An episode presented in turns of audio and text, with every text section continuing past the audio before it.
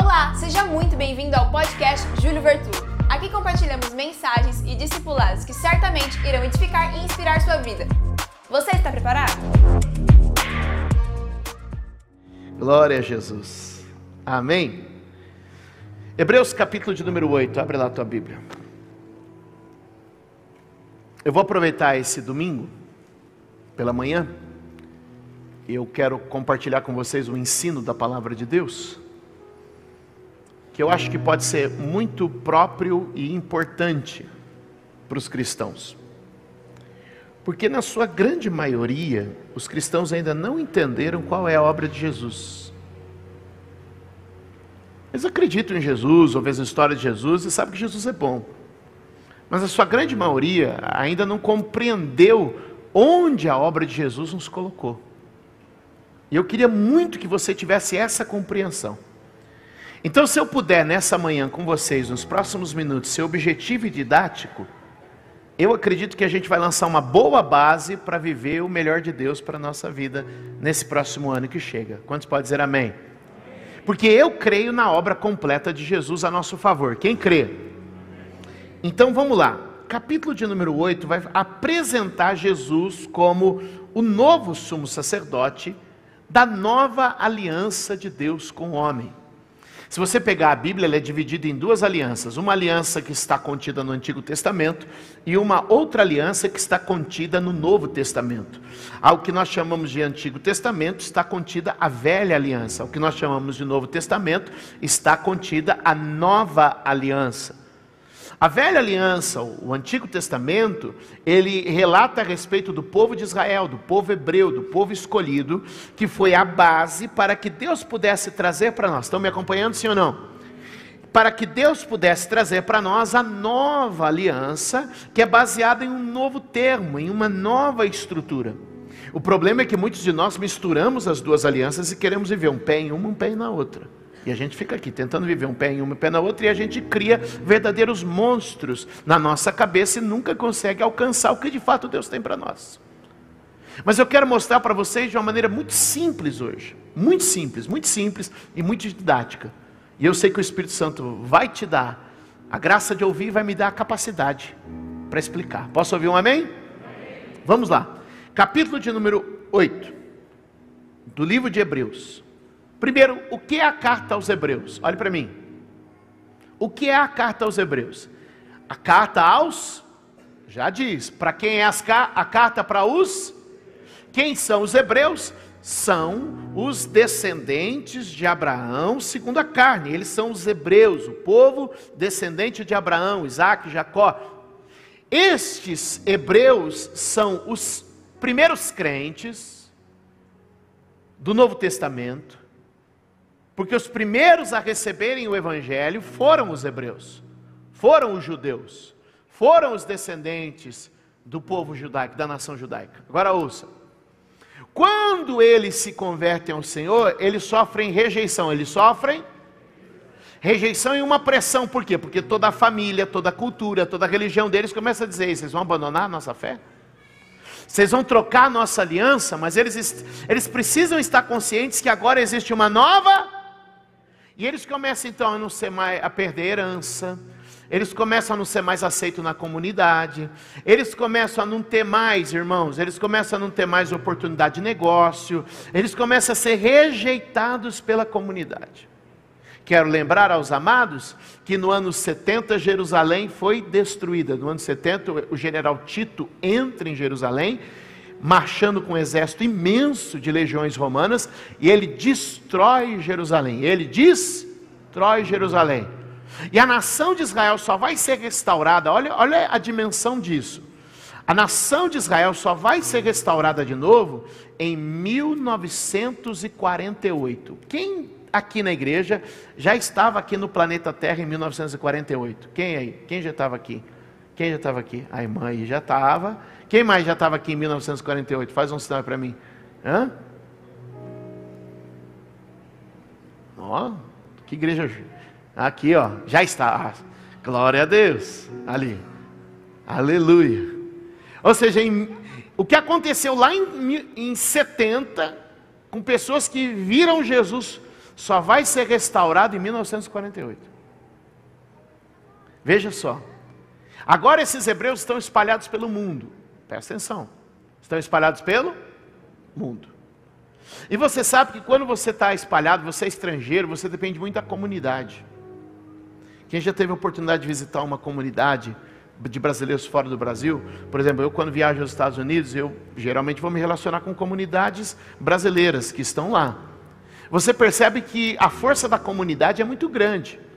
Alguns brasileiros estão nos Estados Unidos há 20 anos e não sabem falar inglês. Eles falam assim: como é que vive, trabalha, prospera e lá não sabe falar inglês? Por causa da força da comunidade. Na comunidade eles compram, eles vendem, eles trabalham, eles se organizam. A comunidade ajuda muito.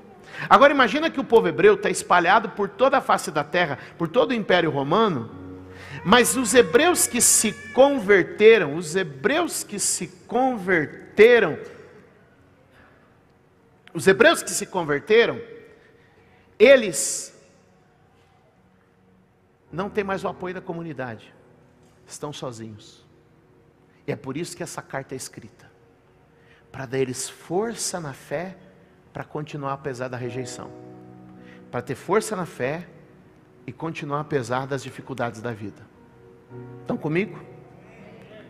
E um dos capítulos mais lindos desta carta é esse, capítulo 8. O mais importante do que estamos tratando é que temos um sumo sacerdote como esse.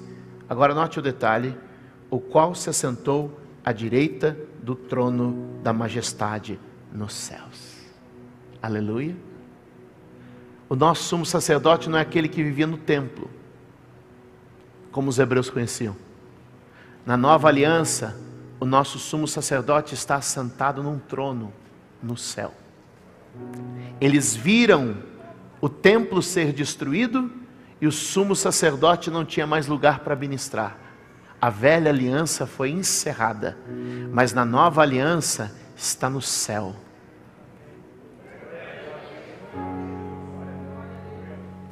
E o sumo sacerdote desta nova aliança está no trono. Você pode dar glória a Deus? Agora veja o verso de número 4, mais uma informação. Olha como é diferente. Baseado na velha aliança, vamos lá. Se ele estivesse na terra, nem seria sumo sacerdote. Baseado na velha aliança, Jesus seria sumo sacerdote? Mas na nova aliança ele é. Então a nova aliança, quem não tinha acesso passa a ter. Quem não podia ser, agora pode ser. Quem não teria oportunidade, agora pode ter, porque na antiga aliança tudo estava preso ao templo e ao altar em Jerusalém, mas na nova aliança o véu se rasga de alto a baixo e agora há um convite para homens e mulheres de todos os povos, tribos, línguas e nações para se reunirem ao Messias. O que Jesus nos trouxe foi acesso, o que Jesus nos trouxe foi, guarde essas palavras: trono e acesso. Diga comigo: trono e acesso. Aleluia! Agora veja o verso de número 6, vamos lá. Preciso que você pegue essas informações, depois nós vamos juntar tudo. É igual receita. Nós estamos fazendo é, picando os negocinhos, nós estamos juntando mise en place. É isso aí? Eu estou demais, não estou? Jesus amado, mise en place. Nós estamos juntando todos os negócios. Os temperos, né? Os ingredientes. Vai juntando. Trono. Acesso. Sumo sacerdote. Vai juntando aí. É a receita do bispão hoje. Verso 6, bora comigo. Agora, porém, o ministério que Jesus recebeu é superior, superior ao deles, e assim como também a aliança da qual ele é mediador, é superior à antiga. Sabe o que a maioria dos crentes tem? Complexo de vira-lata.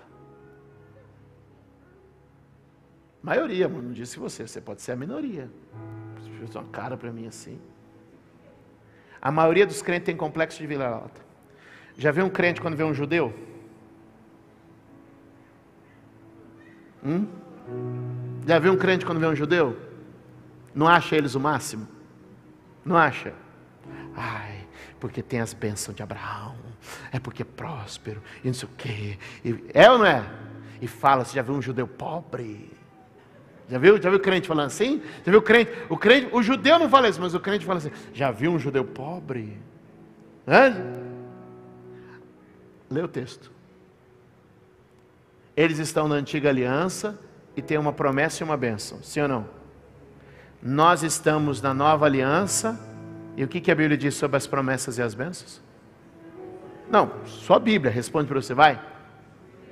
E então quem fica admirando e pensando essas coisas do judeu não entendeu a obra de Jesus ainda.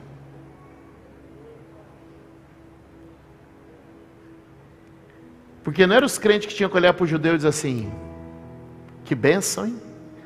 Era o judeu que tinha que olhar para os crentes e falar assim: que benção, hein? Superior, superlativa, abundante, extraordinária, fora da medida. Irmãos, nós precisamos entrar na nossa posição. Diga: nossa aliança, nossa promessa e nossa bênção é superior. A deles foi destruída com o templo, a nossa é preservada na eternidade. Alguém para dar um glória a Deus aqui? Diga: é tempo de mudar a mentalidade. Verso de número 8. 7, perdão, 7. Pois se a primeira aliança fosse perfeita, se a primeira aliança fosse não seria necessário procurar lugar para outra. Como é que eu vou explicar isso tudo para você? Onde Jesus nos colocou e qual a obra que ele fez? Eu vou pedir para você abrir numa história das mais conhecidas da Bíblia, que te contaram a vida inteira e eu vou te contar ela do jeito certo agora. 1 Samuel capítulo de número 17. 1 Samuel, capítulo de número 17. Os mais os mais íntimos da Bíblia sabem do que se trata 1 Samuel capítulo de número 17? Hã? Davi e Golias. E o que a gente. Ah, mas isso aí está na antiga aliança. Antigo Testamento, é isso que eu falo. Se a gente olhar para o Antigo Testamento e não entender que ele é uma base para a nova aliança, a gente comete erros de interpretação. Amém? E eu vou te mostrar um hoje muito sério. O que a gente precisa no dia a dia da vida é entender que a lei de Deus também é profética. Todo o Antigo Testamento é profético, ou seja, ele está apontando, ele está direcionando. Quem está comigo? Para o que vai vir.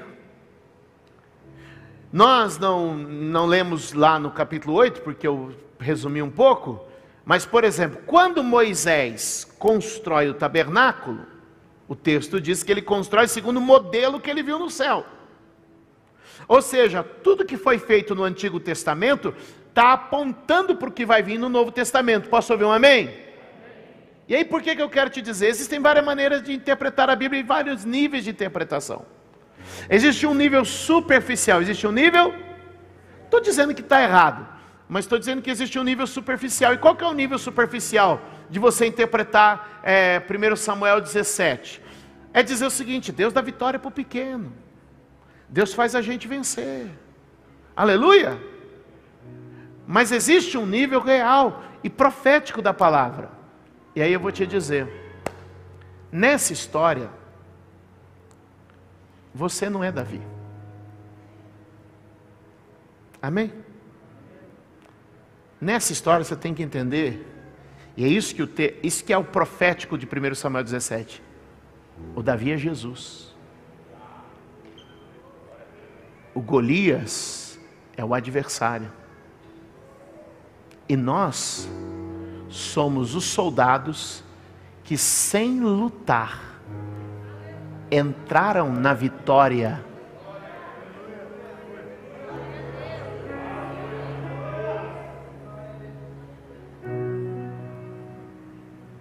Quem é Davi? Davi é o oitavo filho. Davi é o oitavo filho de uma família que não está na linhagem de sucessão. Davi não é sacerdote, Davi não é da nobreza, mas Davi é o escolhido. Quem é Jesus? O que, que nós lemos? Se estivesse no mundo, não seria sacerdote. Se estivesse no mundo, não seria o que poderia entrar. Mas o que, que Deus está dizendo? Eu escolhi o que não era e o coloquei para isso. Como Davi se apresenta? Davi chega como guerreiro? Não. Davi se apresenta como pastor. Olha só. Davi, verso 17, capítulo 17, verso 17. Nesta ocasião, Jessé disse a seu filho Davi: Pegue uma roupa de grãos tostados, dez pães, leve-os depressa aos seus irmãos no acampamento. Leve também esses dez queijos ao comandante da unidade deles. Veja como estão seus irmãos e traga-me alguma garantia de que estão bem. Davi chega lá como guerreiro, como comandante. Davi chega lá como? Como um simples pastor. Ele não é o que está na frente da batalha. Ele não é o que foi para lutar como Jesus também não veio para ministrar no templo, como Jesus também não veio para fazer o papel do sacerdote. Deus pega alguém que não é sacerdote para ser sacerdote. Esse é Davi. Deus vai pegar Davi, que não tinha lugar, e vai criar para ele um lugar. Deus vai pegar um que não tem lugar e vai criar para ele um lugar. Esse é Jesus. Jesus nasce sem lugar. Diz que não havia lugar para eles na hospedaria. Não havia lugar para Jesus, mas o Senhor ia preparar para ele lugar. Segue o texto. Segue o texto. Vamos lá para o capítulo de número 23. Verso de número 23, perdão. 1 Samuel 17, 23. Então vamos ficar só nesse texto agora. Enquanto conversava com eles, Golias, que é Golias, o adversário, quando Golias, guerreiro filisteu de Gate, avançou e lançou o seu desafio habitual. Estão comigo? Desafio? E Davi o ouviu. E Davi o. Lembra que todo dia o Golias vinha e fazia um desafio? E todos os homens tremiam porque não havia um homem capaz de enfrentá-lo. Assim, por muito tempo, o diabo afrontou a humanidade, mas não havia um homem capaz de enfrentá-lo. Não havia um capaz de enfrentá-lo. Não havia um capaz de escolhê-lo, de enfrentá-lo, de ir para ele. Mas Deus tinha o escolhido, nascido de mulher, Jesus que chega agora sem lugar, sem posição, sem patente, sem nome, sem honra, mas chega para enfrentá-lo. Ao ouvir o que, que ele diz, Davi diz: é, é Jesus, aqui é a história de Jesus. Olha só, vamos lá, verso 24: Quando os israelitas viram o homem, todos fugiram cheios de medo. Os israelitas diziam entre si: Vocês viram aquele homem? Ele veio desafiar Israel. O rei dará grandes riquezas. O que, que o rei dará? Grandes riquezas ao quem vencer. E também dará sua filha em casamento isentará de impostos em Israel toda a família de seu. O que que tinha agora ali aplicado? Uma promessa superior. Todo mundo que foi para a batalha tinha um salário, correto? Mas eles assim, ó, quem vencer essa guerra tem uma promessa superior. Vai ficar rico, vai entrar na nobreza e vai estar livre dos impostos. Diga comigo, promessa superior. Verso número 26, vamos lá. Davi perguntou aos soldados que estavam ao seu lado: O que receberá o homem que matar esse filisteu e salvar a, a honra de Israel? Quem é esse filisteu incircunciso para desafiar os exércitos do Deus vivo? Verso 27. Repetiram a Davi o que haviam comentado e disseram: É isso que receberá o homem que matá-lo. É isso que receberá o homem que matá-lo. O que, que acontece com Davi? Davi decide receber essa promessa e ser aquele que vai enfrentar, destruir e vencer o adversário. Amém? Amém? Davi é o que vai vencer o adversário e que vai nos levar a uma superior promessa. A uma superior promessa. Amém? A uma superior promessa. E vai vendo.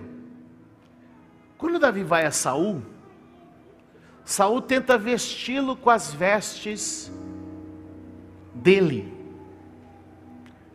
Porque é mais ou menos assim, se você vai ser da nobreza, se você vai ser sacerdote, você tem que parecer. E meu irmão, diga comigo, não é aparência, é essência. Diga de novo, no reino de Deus, não é aparência, é essência.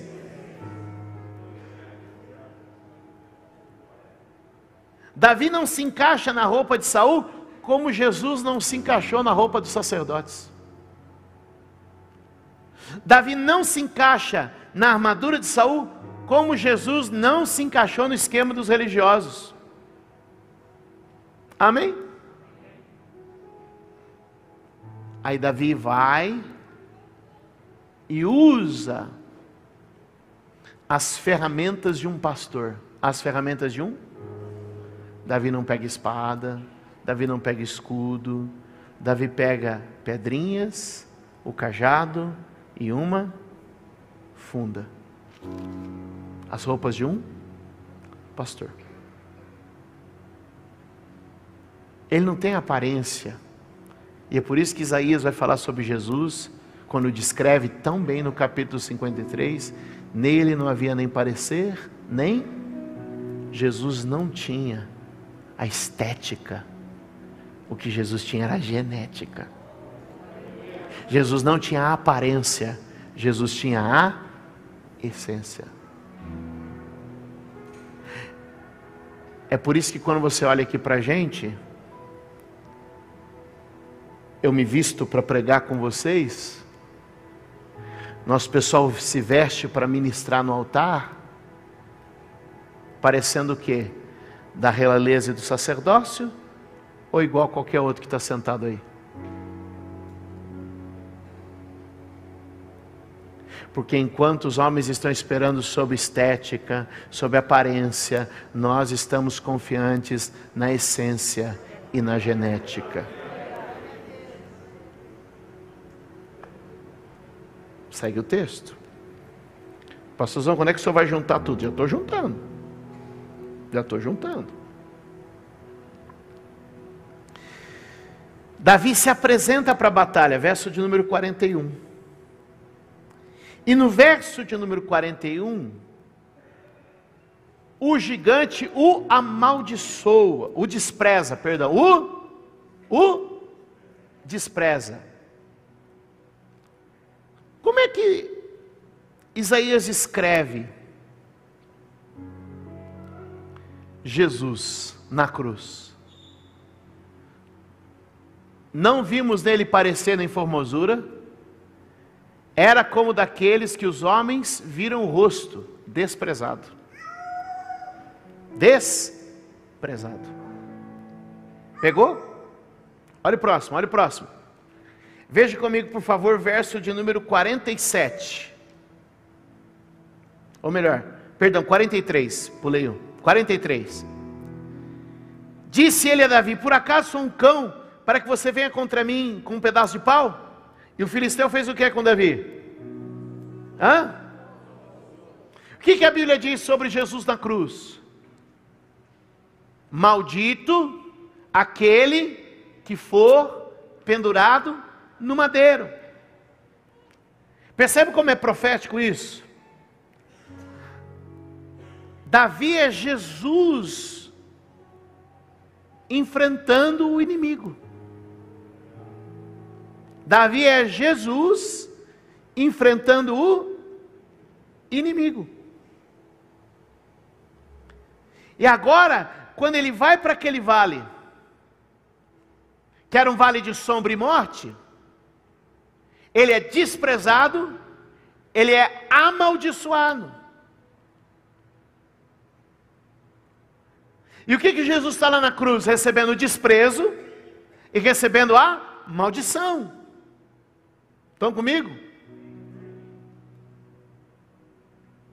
Mas olha só, verso de número 47.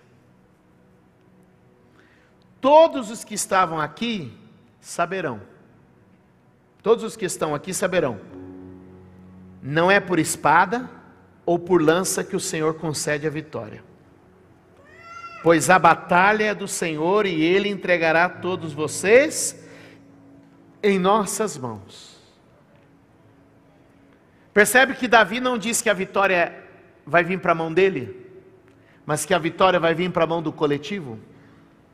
Porque você lembra qual que era o acordo? Um homem contra outro homem. E quando um homem vencer, o exército todo vence.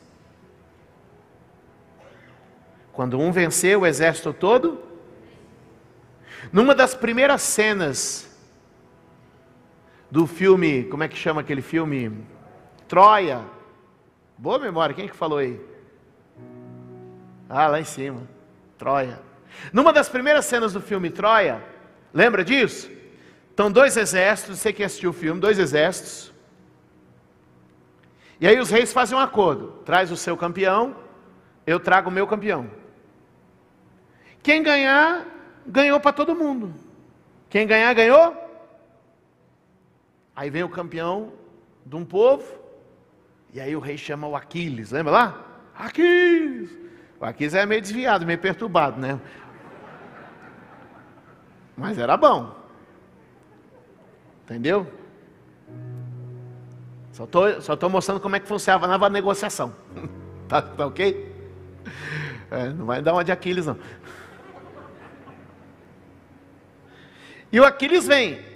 Quando Aquiles vence, todo mundo que era do exército do Aquiles Todo mundo quer do exército do Aquiles? O Davi vem. Quando Davi vence, todo mundo quer do exército do Davi? O Jesus vem. E quando Jesus vence, todo mundo quer do exército de Jesus?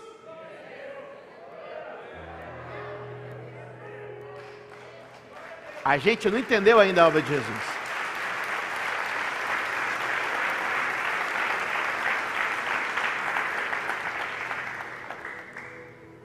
Davi era de família real, estava contado entre os soldados, tinha as vestes e as armaduras que os homens requeriam, mas ele foi e venceu. E quando ele venceu, todos que eram do exército dele, e todos que eram da família dele entraram em uma promessa. Quando Jesus veio, ele não era sacerdote, não estava na lista dos sacerdotes, não vestia roupa de sacerdote, não era de quem. Ele era desprezado, amaldiçoado e tudo mais. Mas quando ele venceu, todos que são da família dele venceram e entraram em superiores promessas. Ou a gente entende onde Jesus colocou a gente, ou a gente nunca vai viver plenamente. É por isso que a Bíblia diz que nós somos mais que, porque a gente venceu sem lutar.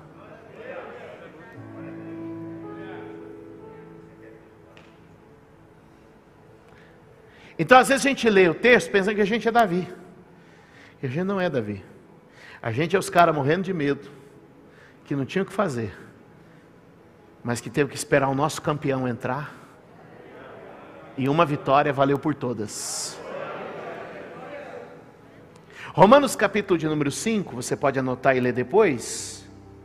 Se você ler comigo do 12 ao 17, Romanos 5, do 12 ao 17, vai dizer o seguinte: que por um homem entrou o pecado na terra mas também por um homem entrou a justiça. Que por um homem, o homem perdeu o seu reinado, mas por meio de um homem, Jesus Cristo, o homem volta a reinar em vida por meio de Deus. O que, que eu estou te dizendo? Adão derrubou o homem sozinho, Jesus levantou o homem. Assim como Davi venceu para que todos vencessem, Jesus também venceu para que todos nós vencêssemos. Como Adão perdeu e todos nós perdemos, Jesus venceu e todos nós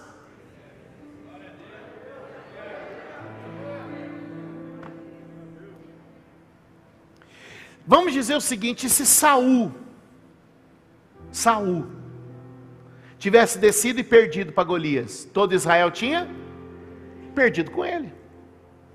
Mas como nosso Jesus ressuscitou o terceiro dia e venceu, o que, que aconteceu? Nós vencemos com ele, assim como todo o exército de Israel venceu com Davi. Eu não sei se você está passando uma luta contra o pecado, mas Jesus já venceu o pecado e você venceu com ele. Eu não sei se você está passando uma luta contra a miséria, a morte, a dor, a desgraça, a doença, mas eu quero te dizer que Jesus já venceu essa batalha por você. Nós entramos na batalha e vencemos com Jesus. Por isso, ele que não era, ocupou o lugar dos que eram, para que aqueles que não eram como nós tivéssemos acesso a promessas superiores.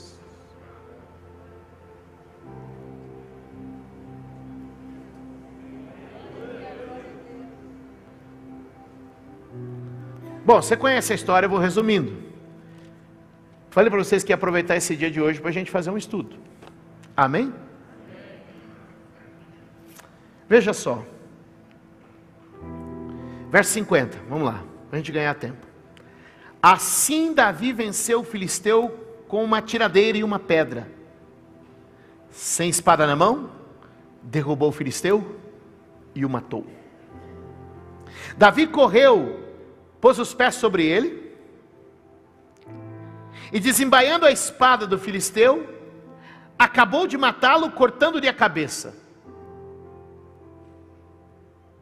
Quando os filisteus viram que o seu guerreiro estava, estava, recuaram e. Aí agora entra a gente, ó. Então na história de Davi e Golias, você só entra aqui no verso 52.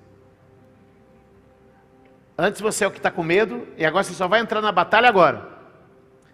Então os homens de Israel e de Judá deram um grito de guerra e perseguiram os filisteus até a entrada de Gate e até as portas de Ecrom.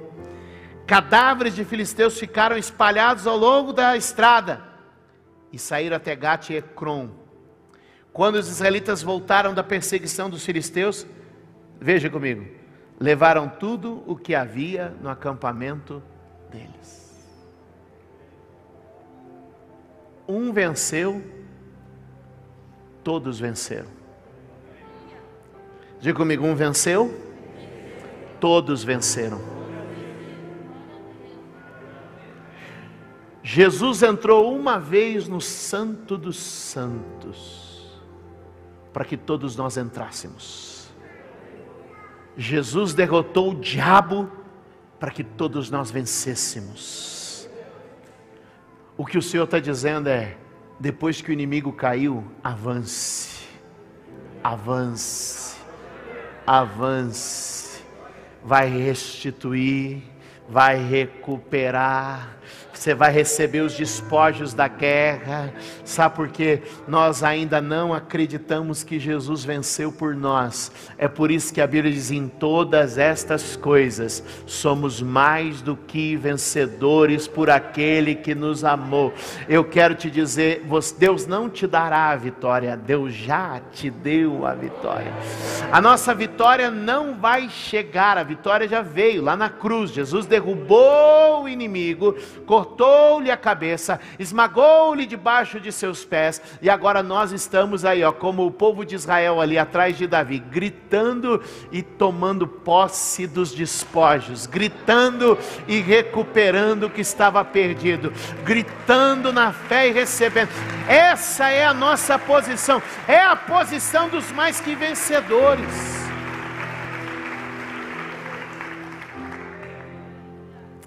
Então, o que, que eu estou pregando para você aqui hoje? Eu estou te mostrando aqui, numa batalha que a Bíblia ilustrou em 1 Samuel 17, uma profecia do que seria o futuro. Um campeão vencendo por todo o exército, para que todos do exército fossem abençoados. Essa é a nossa posição em Cristo Jesus. Essa é a nossa posição em Cristo Jesus. Essa é a nossa posição em Cristo Jesus. Nós não estamos à busca de um tabernáculo terreno, mas de um tabernáculo celestial onde o nosso sumo sacerdote está, sentado à destra de Deus, o trono de Deus. Não era o lugar, Jesus não seria sacerdote, Jesus não seria rei onde nasceu, mas ele se fez rei e se fez sacerdote. Sabe por quê? Porque a Bíblia está escrito que agora ele faz a mim e a você, reis e sacerdotes, para a glória dele. E o que essa vitória traz? E aí é importante a gente entender isso aqui, para que a mente da gente não se torne uma mente triunfalista de um evangelho triunfalista, ah, somos, a gente vai ter tudo, a gente vai vencer tudo, não. Olha o que acontece, e aí eu, eu fecho a minha mensagem em três minutos. Davi derruba o Golias, ok? Diga comigo, um venceu, todos venceram. Um venceu, todos? Pegou? Ele é o sumo sacerdote que entrou, a gente entrou junto. Sim ou não? Nós estamos no lugar privilegiado, sim ou não? Nós estamos numa nova aliança, sim ou não? Nós estamos em bênçãos superiores, sim ou não? Tem que entrar em você isso. Agora veja. Quando tudo isso acontece, qual que é a grande questão? Olha para mim. E esse é o ponto chave. Qual que é a grande questão? Quem é glorificado? Quem é glorificado?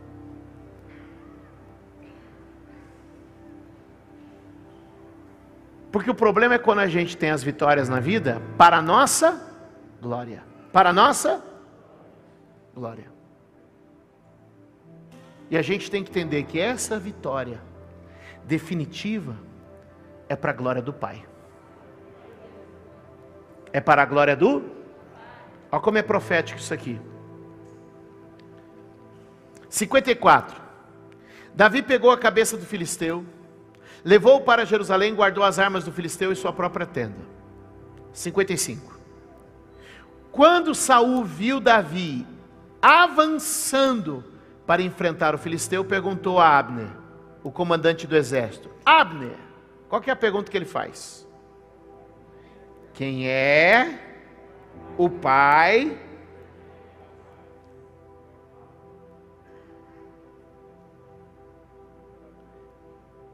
Abner respondeu: Juro por tua vida, ó rei, que eu não sei.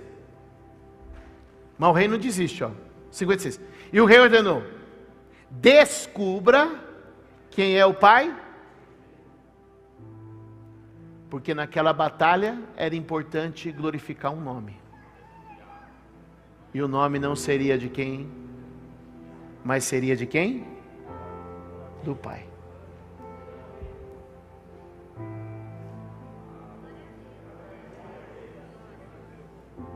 Logo que Davi voltou, depois de ter matado o filisteu, Abner o levou perante Saul. Davi ainda segurava a cabeça do Golias. Irmão, cria a cena. Eu estou com um cara que deu uma pedrada na testa de um gigante. O cara que venceu todo mundo. O cara que mostrou uma técnica apurada, uma habilidade total. Estamos nós lá, final do UFC. O cara pergunta lá. Aí o repórter vai fazer a pergunta. Todo mundo ao vivo, mundo assistindo. Qual pergunta você faria? E aí, como foi a emoção de vencer esse gigante? E aí, estava preparado? Qual foi o seu sentimento? Não é assim que as pessoas. Como é que foi depois de toda a preparação? Não é assim que um atleta ia ser. A pergunta mais importante da noite: Qual o nome do teu pai?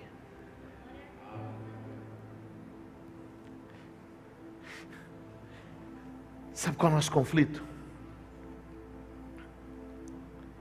Quem é glorificado nessa vitória?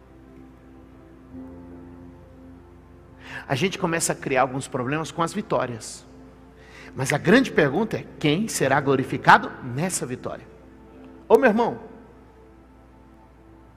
você pode vencer em qualquer área. A minha pergunta é: quem será glorificado?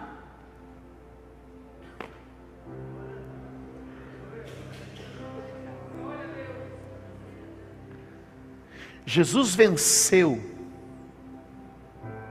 e não venceu para a glória dele? Não venceu para a minha glória? Jesus venceu para a glória do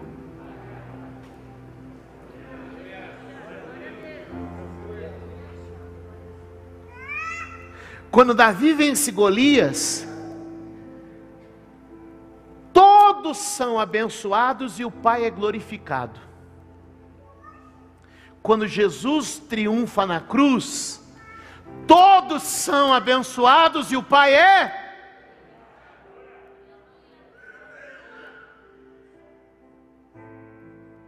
E é tão profético isso, que da boca de um soldado aos pés da cruz,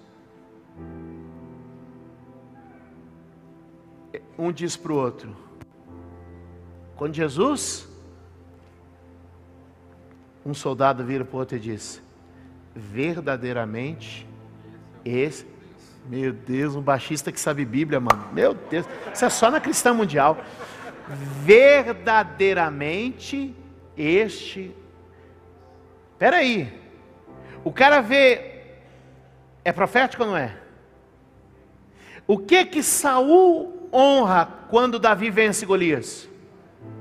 O que que o soldado romano honra quando Jesus morre na cruz? O Pai. Levante a mão de quando Jesus venceu, abençoou a todos e glorificou o Pai.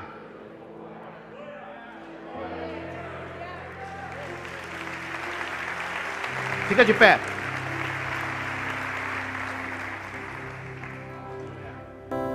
Então a história de Davi e Golias é uma história profética. Davi é Jesus, um lutando por todos, para que todos fossem abençoados, um vencendo por todos, para que todos fossem vencedores. E não lutou para a glória dele, pois o primeiro nome a ser glorificado naquele lugar foi o nome do Pai. Levante a sua mão e diga: Jesus me deu vitória. Glória a Deus. Se nós entendemos que a nossa vitória glorifica a Deus, se nós entendemos que a nossa vitória exalta a Deus, uh, nós entendermos que a vitória veio de Jesus e é para a glória de Deus. Diga, a vitória veio de Jesus e é para a glória de Deus. A vitória veio de Jesus e é para a glória de Deus. Deixa eu te dizer, ela veio, a vitória veio, a vitória chegou e é para a glória de Deus.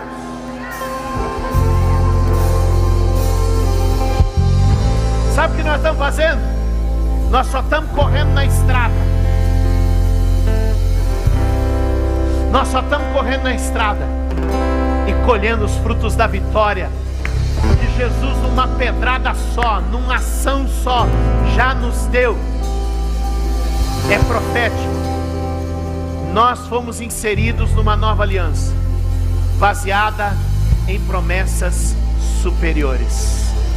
Diga por Jesus eu entrei numa nova aliança, baseada em promessas superiores. Alguém pode dizer amém? Dar um aplauso bem forte ao Senhor. Obrigada por ouvir mais uma mensagem. Deus abençoe sua vida.